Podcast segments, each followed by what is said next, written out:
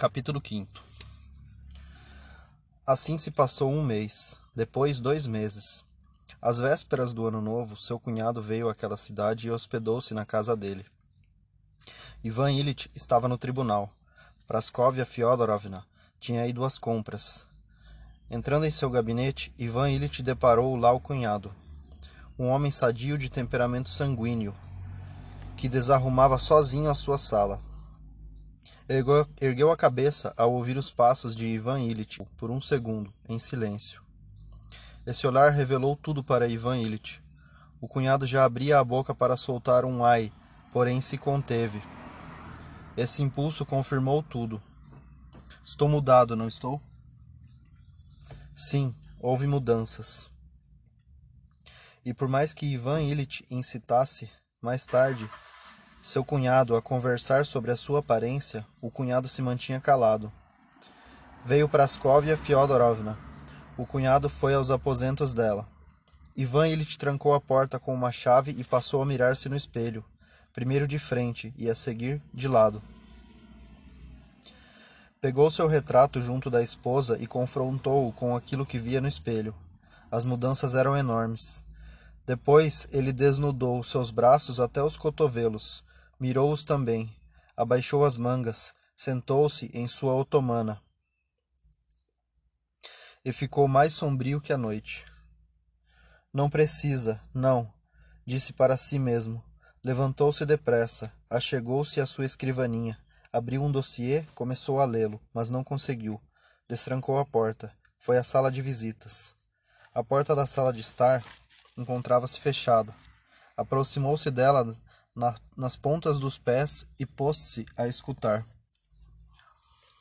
Não, estás exagerando, dizia Praskovia Fyodorovna. Como assim? Exagerando? Será que não vês? Ele está morto. Olha só naqueles olhos deles. Não há mais luz nenhuma. Mas o que é que ele tem? Ninguém sabe. Nikolaev disse alguma coisa, só que eu não sei. Leschet Leschetzinski disse, pelo contrário, que Ivan se afastou da porta. Foi ao seu gabinete, deitou-se e começou a pensar. Um rim, um rim solto. Lembrou-se de tudo o que haviam dito os médicos, como esse rim se desprendera e como se movia. E procurava, forçando a sua imaginação, capturar esse rim, detê-lo e afixá-lo, parecendo-lhe que bastaria tão pouco para tanto. Não, vou ver, vou ver de novo Piotr Ivanovitch.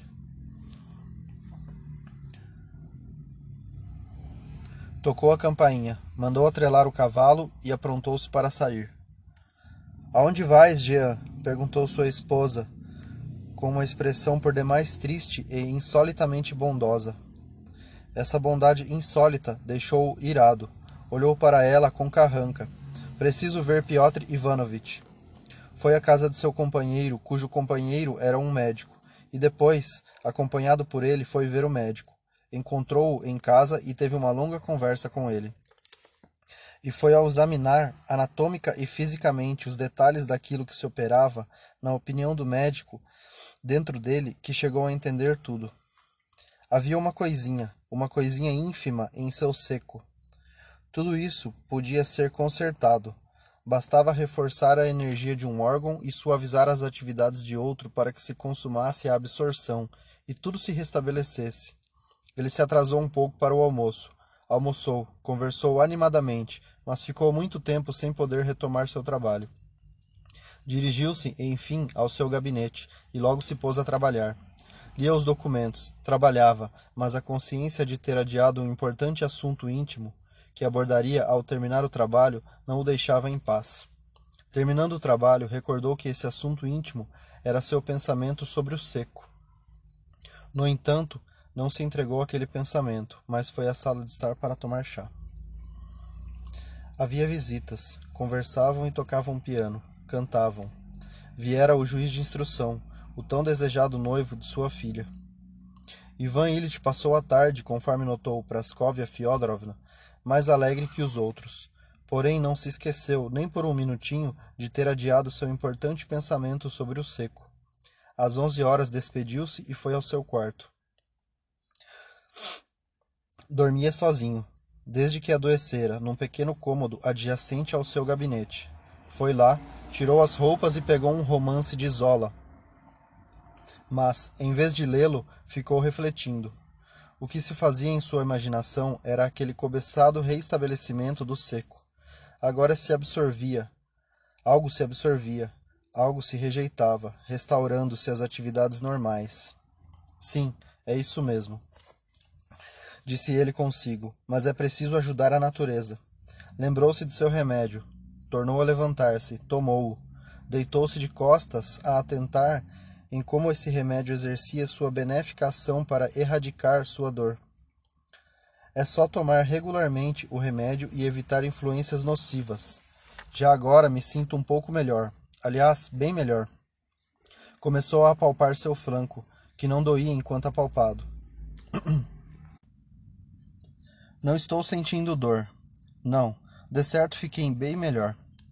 Apagou a vela e deitou-se de lado. O seco se recupera com a absorção. De súbito sentiu aquela dor familiar, já antiga, obtusa e lancinante, teimosa, sorrateira e grave.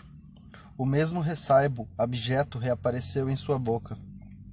Crispou-se o seu coração, turvou-se a sua mente. Meu Deus, meu Deus, articulou ele. De novo, de novo, e jamais vai parar. E de repente viu a situação toda num ângulo bem diferente o seco, o rim, disse consigo. Mas não se trata do seco nem do rim, e sim da vida e da morte. Sim, tive uma vida, e eis que ela se vai, vai embora, e eu não posso retê-la. Sim, por que me enganaria? Não seria óbvio para todos, além de mim mesmo, que estou morrendo e que é apenas uma questão de semanas ou dias. Talvez morra neste exato momento. Havia luz, e agora a treva. Eu estava aqui, e agora vou para onde? Para onde? Senti um frio envolvê-lo todo. Parou de respirar. Ouvi apenas as batidas de seu coração. Não existirei mais. Então, o que existirá? Não existirá nada. Onde estarei? Pois, não. Quando não existir mais? Será mesmo a morte? Não quero, não. Saltou fora da cama, querendo reacender a vela. Tateou com as mãos trêmulas, deixou a vela, com o castiço cair no chão e voltou a desabar sobre o seu travesseiro. Por quê? Tanto faz, dizia a si mesmo, cravando o olhar na escuridão. A morte, sim, a morte. E nenhum deles sabe disso, nem quer saber, nem tem pena de mim. Estão brincando ali.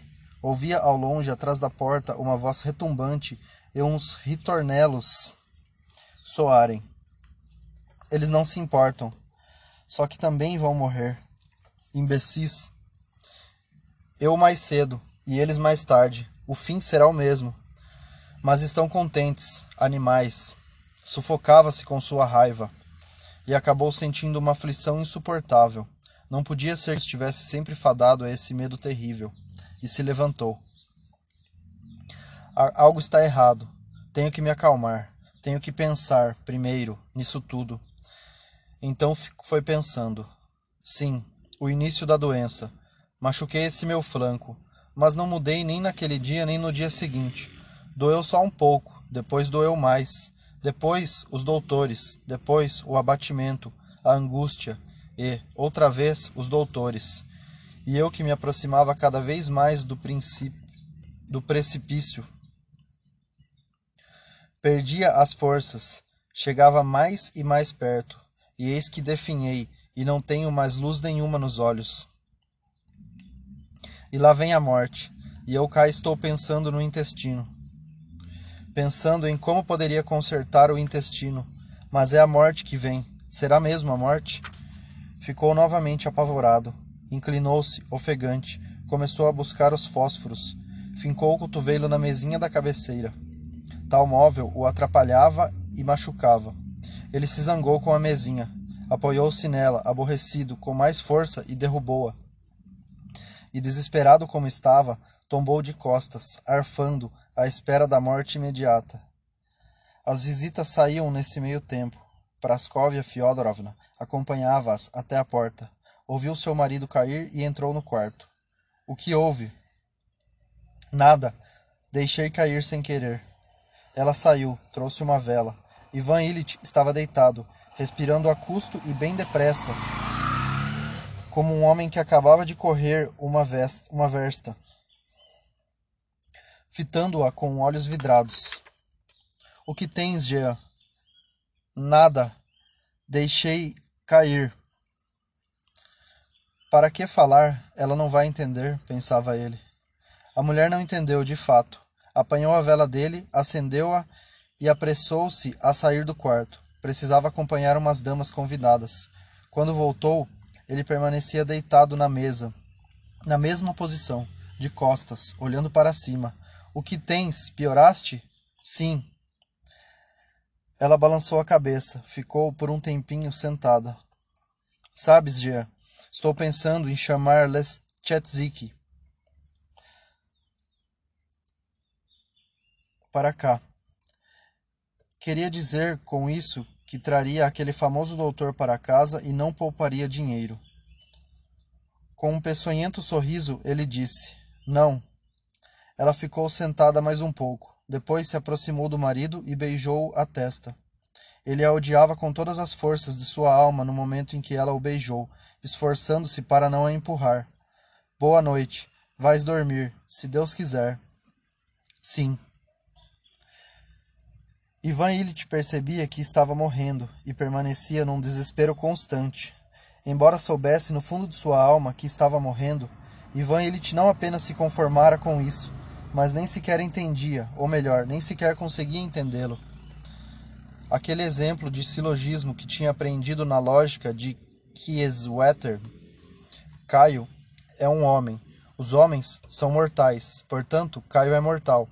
Parecia-lhe, ao longo da vida, correto tão só em relação a Caio, mas nem por sombras a ele mesmo.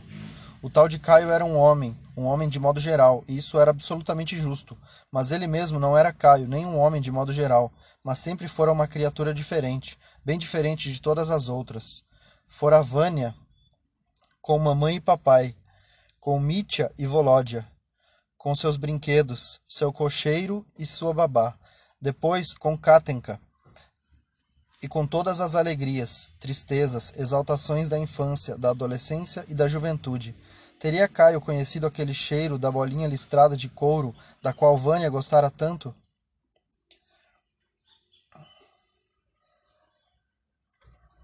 Teria Caio beijado assim a mão de sua mãe e teria sido Caio que farfalhara assim as sedas das pregas do vestido materno?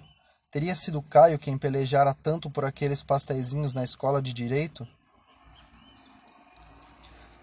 Teria Caio ficado tão apaixonado as Caio podido dirigir assim uma sessão no tribunal?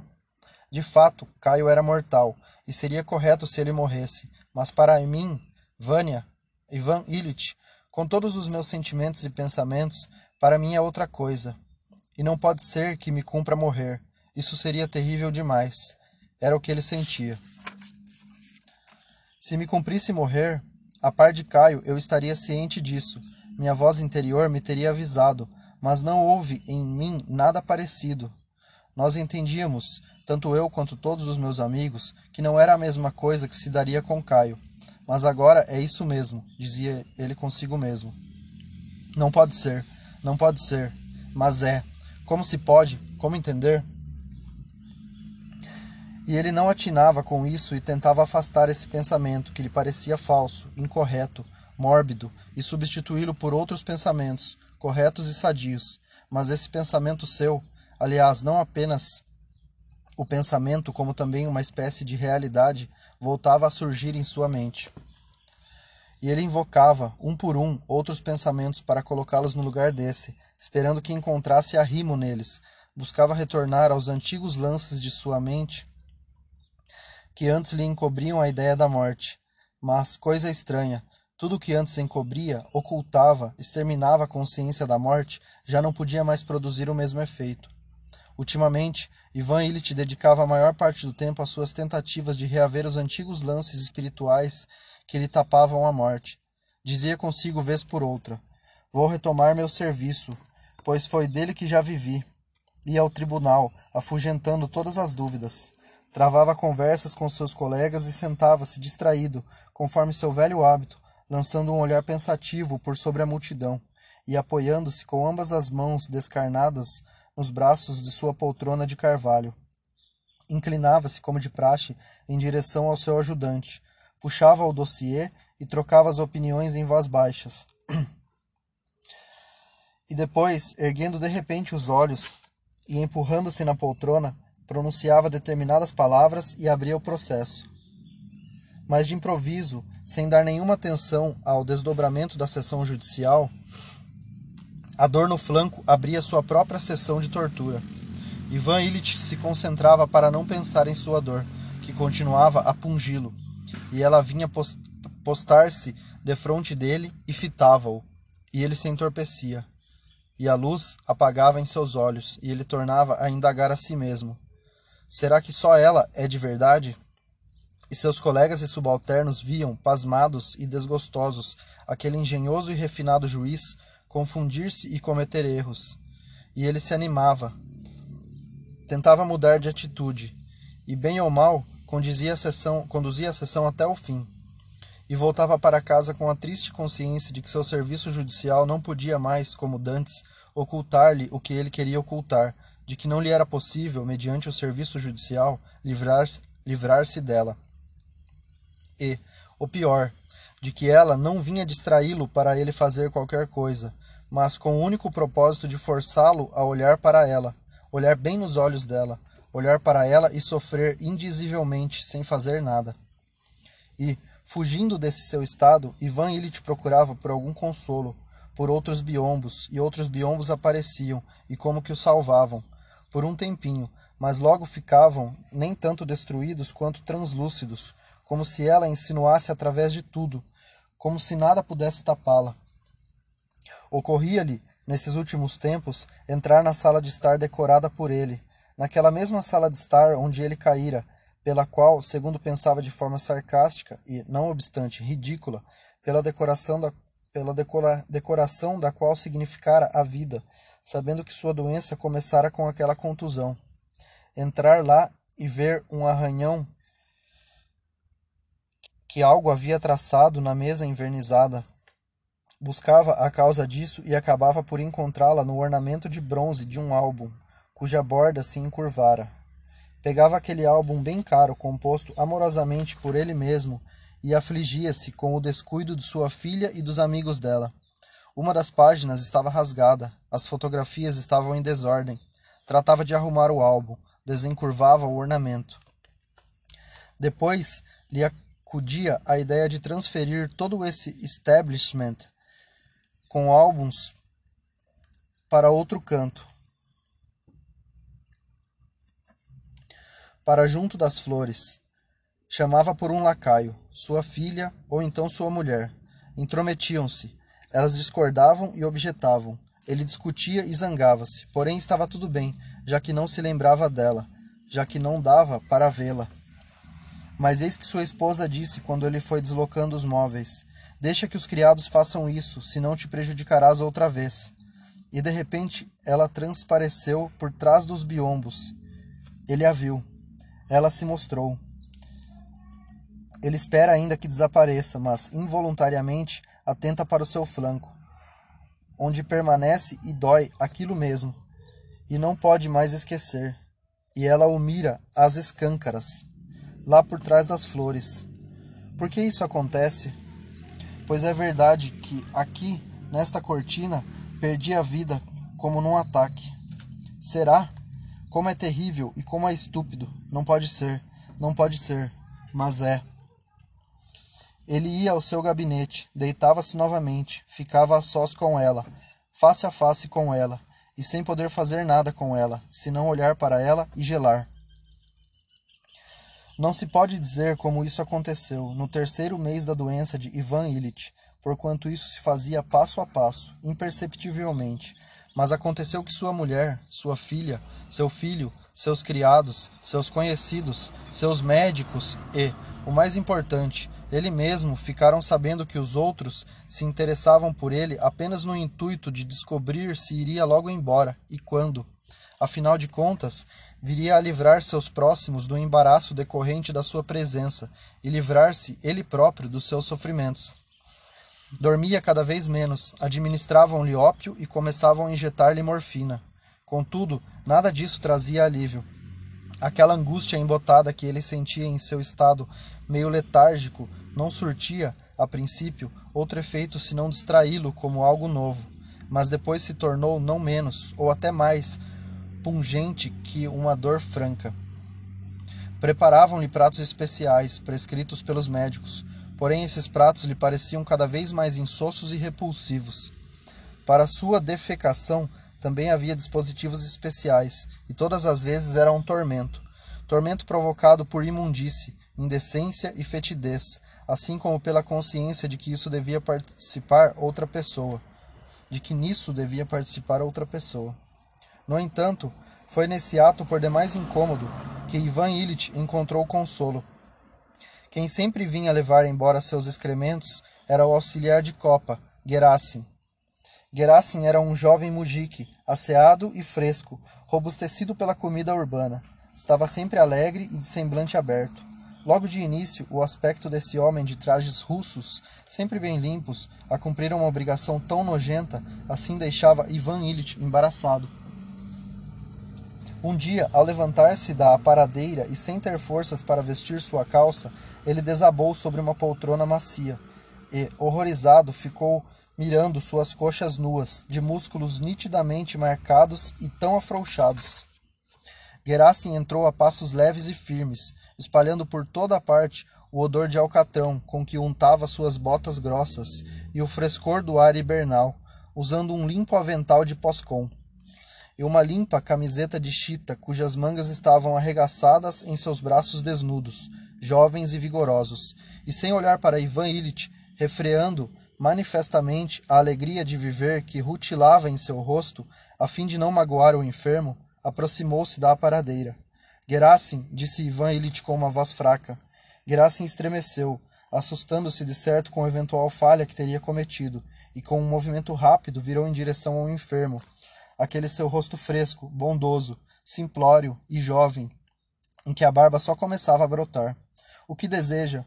Acho que isso te enjoa. Desculpe-me. Eu não posso. Tenha dó. Com brilho nos olhos, Gerassim arrega... arreganhou seus dentes jovens e brancos. Por que não trabalhar um tantinho? O senhor é que está doente. Fez a tarefa costumeira com as suas mãos hábeis e fortes e saiu a passos bem leves. Voltou cinco minutos depois com o mesmo andar elástico. Ivan Illich continuava prostrado em sua poltrona. Gerassim disse quando este lhe devolveu a aparadeira bem lavada. Ajuda-me, por favor, vem aqui. Gerassim se acercou dele. Levanta-me, é difícil que me levante sozinho, e mandei Dmitri embora. Gerassim se achegou a ele, com seus braços fortes que demonstravam tanta agilidade quanto se via em seu andar abraçou e levantou Ivan Illich lesta e suavemente. Arrimou-o, enquanto lhe puxava a calça com a outra mão. E já ia sentá-lo, mas Ivan Illich pediu que o conduzisse até o sofá. Sem nenhum esforço nem a menor pressão, Gerasim levou-o, quase a carregá-lo em seus braços, até o sofá e fez que se sentasse. Obrigado. Como és esperto. Como fazes bem tudo. Gerasim tornou a sorrir, dispondo-se a sair do gabinete mas Ivan Illich estava tão bem na presença dele que não queria deixá-lo sair. Mais uma coisa. Coloca, por favor, esta cadeira perto de mim. Não, põe essa outra debaixo de meus pés. Estou melhor com as pernas assim, para cima. Gerassim trouxe a cadeira, fincou-a, de uma vez só e sem nenhuma batida, no chão, e pôs os pés do enfermo sobre essa cadeira.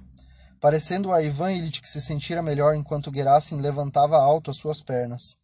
Fico melhor com as pernas para cima, disse Ivan Illich. Coloca para mim também aquela almofada.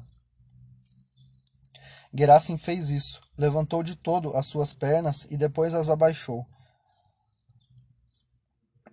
Levantou de novo as suas pernas e depois as abaixou. Ivan Illich se sentira outra vez melhor enquanto Gerassim lhe segurava as pernas. Quando as abaixou, sentiu-se pior. Gerassim disse então: Agora estás ocupado? De modo algum, respondeu Gerassim, que aprendera com a gente urbana a falar com os granfinos. O que tens a fazer ainda? O que tenho para fazer? Já fiz tudo. É só rachar lenha para amanhã. Pois me segura assim as pernas um pouco para cima, podes? Por que não posso? Gerasim levantou suas pernas e Ivan Illich achou que nessa posição não sentia nenhuma dor. E a tua lenha? Não se preocupa, a gente dá conta. Ivan Illich mandou que Gerasim se sentasse, segurando-lhe as pernas, e conversou um pouco com ele. E, coisa estranha, pareceu ao enfermo que se sentia melhor enquanto Gerasim lhe segurava as pernas. Desde então, Ivan Illich passou a chamar Gerasim de vez em quando e a mandar que pusesse seus pés nos ombros dele. Gostando de lhe falar nesse meio tempo, gostando de lhe falar nesse meio tempo. Gerasim o ajudava de bom grado, simples e agilmente, com a bondade que enternecia Ivan Illich. A saúde, a força, a vitalidade de quaisquer outras pessoas ultrajavam Ivan Illich.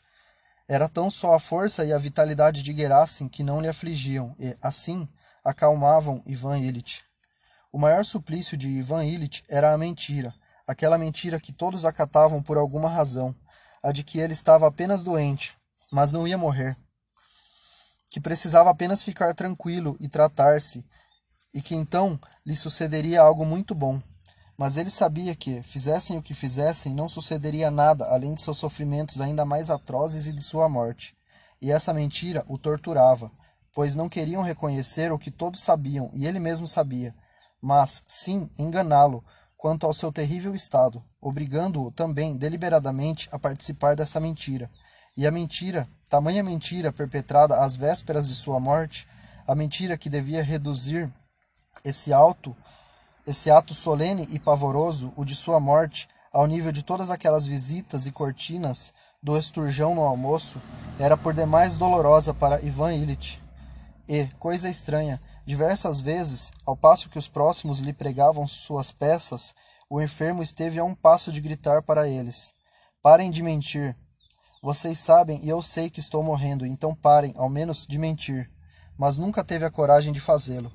Aquele tétrico, monstruoso ato de estar morrendo era reduzido por todos os que o rodeavam, e ele próprio via isso, ao grau de um casual aborrecimento, em parte, em parte de uma indecência. Assim, mais ou menos, trata um homem que, ao entrar numa sala de visitas, espalha à sua volta um cheiro desagradável por meio daquela mesma conveniência de que ele servira durante toda a sua vida.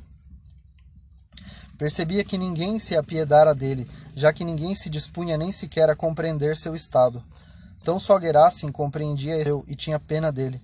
Por isso é que Ivan Illich se sentia bem tão só com Gerasim. Sentia-se bem quando Gerasim lhe segurava as pernas, por vezes no decorrer de noites inteiras, e não queria ir dormir, mas dizia: Não se preocupe, Ivan Illich. Faça favor, ainda vou dormir bastante. Ou então, passando de repente a tratá-lo por tu, acrescentava: Se não estavas doente, aí sim, mas por que não dar uma mãozinha? Tão só Gerasim não, não estava mentindo. Ao que tudo indicava, tão só ele abrangia a situação toda sem achar necessário escondê-lo e simplesmente se apiedava do seu patrão macilento e fraco. Até declarou um dia, quando Ivan Illich o mandava embora. Nós todos vamos morrer. Por que não trabalhar um tantinho? Disse, explicitando com isso que não se incomodava com esse seu trabalho, notadamente porque o fazia para um moribundo, e esperava que alguém assumisse, chegando a hora dele, o mesmo encargo para ele também. Afora essa mentira, ou talvez por causa dela, o maior suplício de Ivan Illich era que ninguém se compadecia dele como ele queria que se compadecesse. Em certas ocasiões, após seus longos sofrimentos, Ivan Illich queria, sobretudo, por mais que se envergonhasse de admiti-lo, que alguém se compadecesse dele como de uma criança doente. Queria que lhe fizessem um carinho, que o beijassem, que chorassem ao lado dele, assim como acariciam e consolam uma criança. Sabia que era uma pessoa importante, que tinha uma barba grisalha e que, portanto, isso não seria possível, mas, nada obstante, queria isso. E nas relações dele com Gerasim havia algo próximo disso, Portanto, suas relações com Gerasim consolavam-no. Ivan Illich quer chorar, quer que lhe façam um carinho e chorem ao lado dele. E eis que vem seu colega, membro da Câmara Judiciária, Shebeck, e em vez de chorar e pedir carinho, Ivan Illich toma um ar grave, severo e compenetrado. relatando-lhe, por mera inércia, seu ponto de vista acerca do tal recurso de cassação e teimando em insistir nesse recurso por ser muito significante. Era essa mentira, esparramada ao seu redor e dentro dele, que mais envenenava os últimos dias da vida de Ivan Illich.